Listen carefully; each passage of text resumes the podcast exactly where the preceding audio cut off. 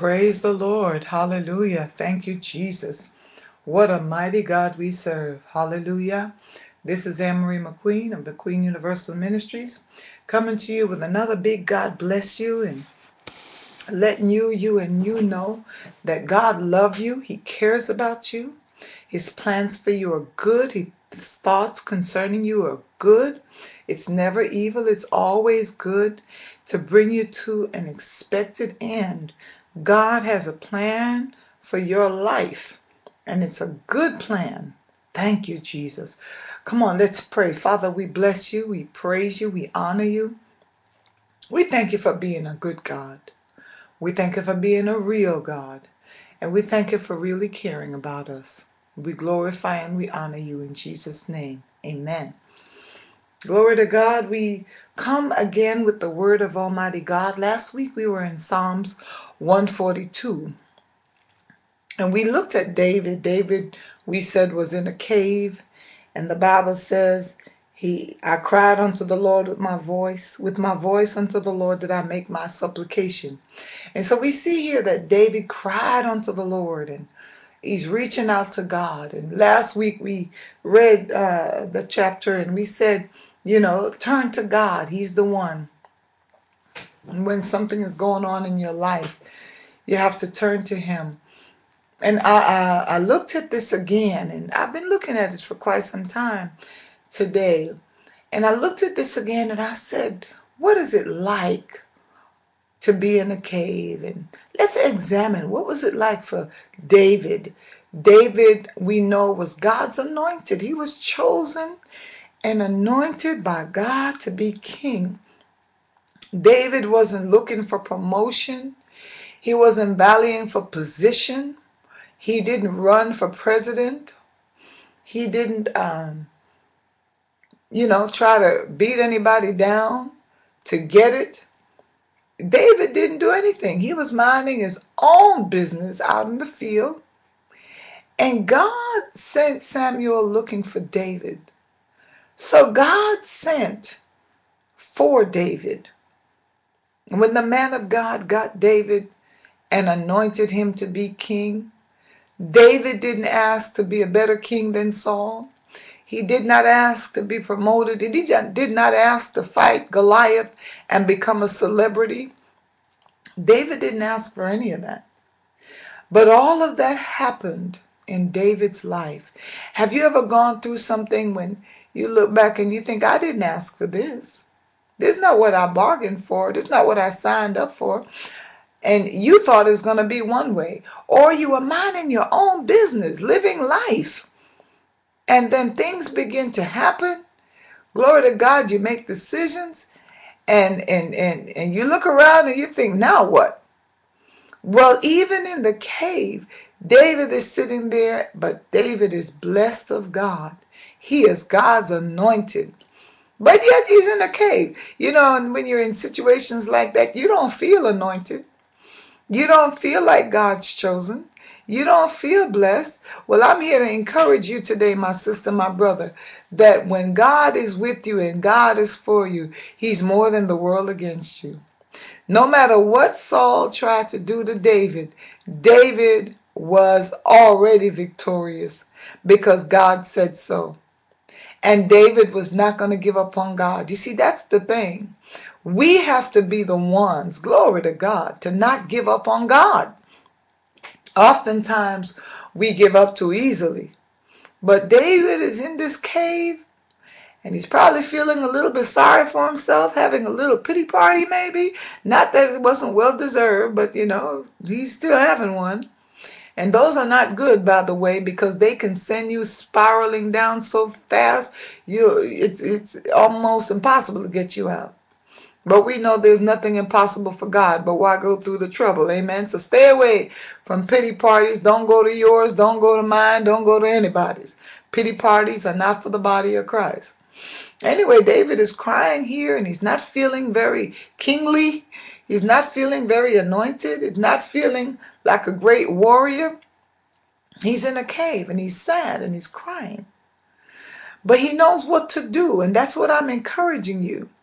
No matter how your situation looks, I am encouraging you to turn to the Lord.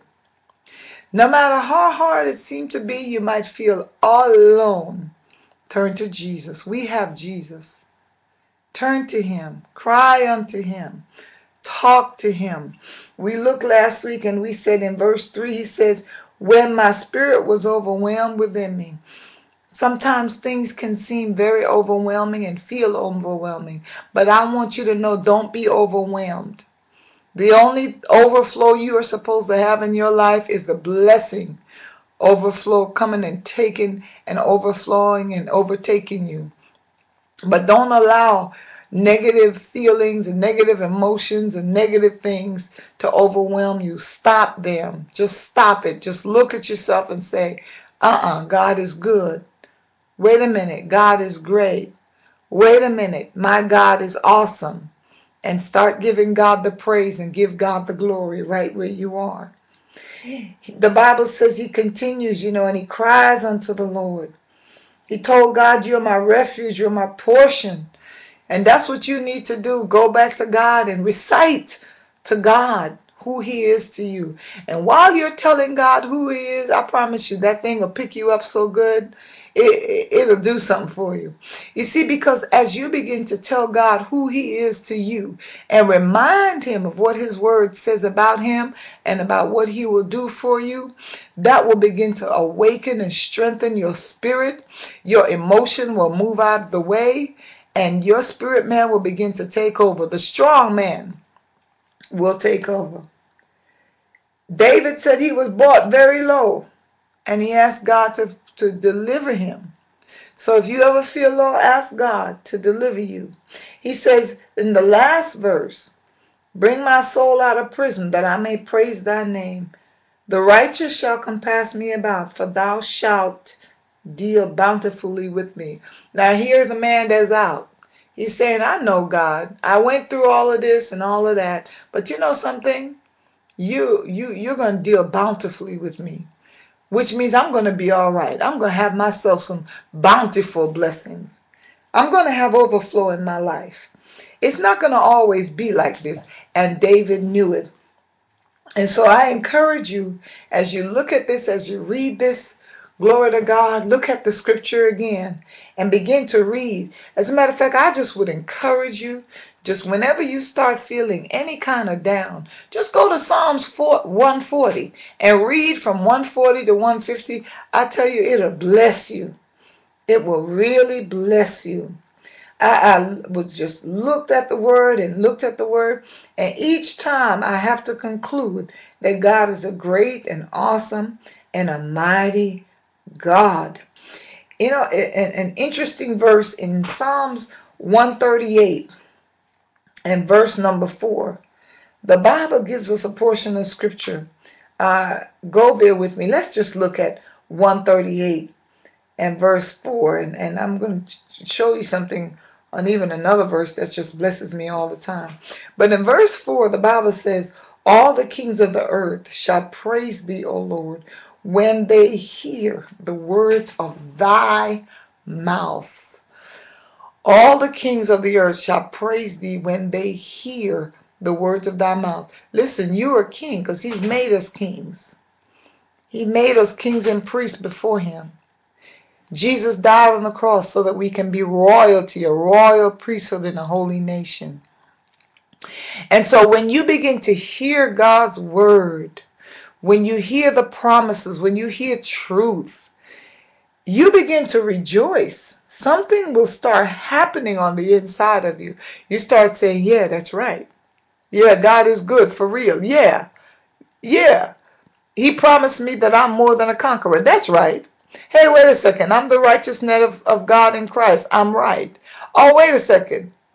I know all things, and we know. Oh, the just shall live by his faith. That's me. I've been justified. Oh, yeah. I sit with Jesus in heavenly places.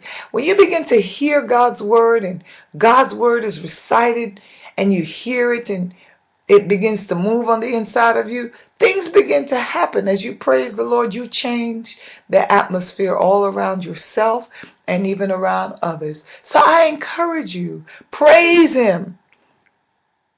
Even if you feel like you're in a cave, praise Him. Because as I said last week, it's not a real cave, it's just a perceived cave. Give God the glory, give God the honor, and bless His holy name forever. God bless you, Annmarie McQueen, McQueen Universal Ministries. God bless you.